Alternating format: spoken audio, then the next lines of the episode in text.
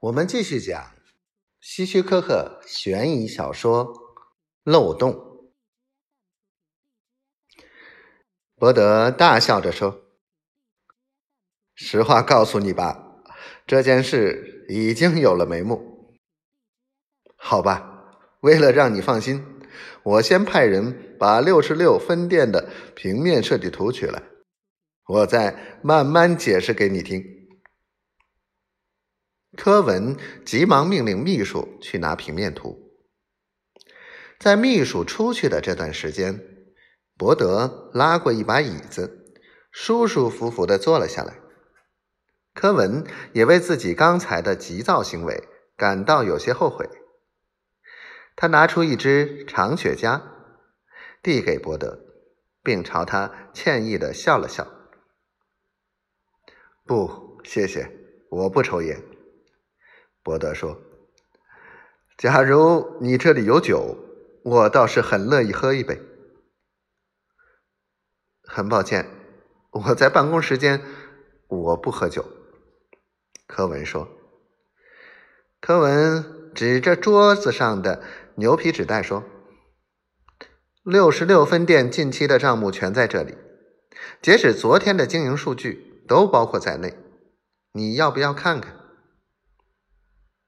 但伯德却闭上了眼睛，仿佛睡着了一般。难道你不想看看我们的经营数据吗？柯文大声地说。看来他又有点生气了。哦，我在听呢，你给我念念吧。伯德闭着眼睛说。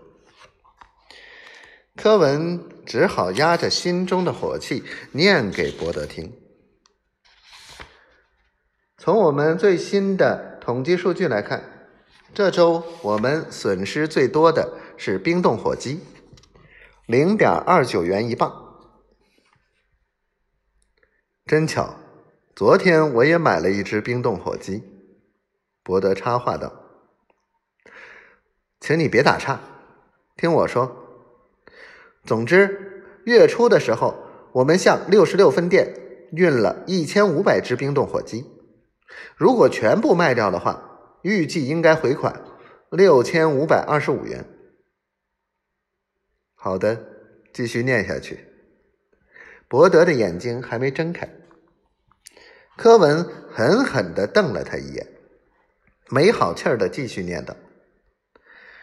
可是，从店中的十二台收款机的记录来看，这个月我们卖出了一千三百三十二只火鸡，而仓库里的记录却显示，所有的火鸡都卖掉了，一只也没剩。念到这里，柯文禁不住的问：“伯德先生，你不觉得这很蹊跷吗？”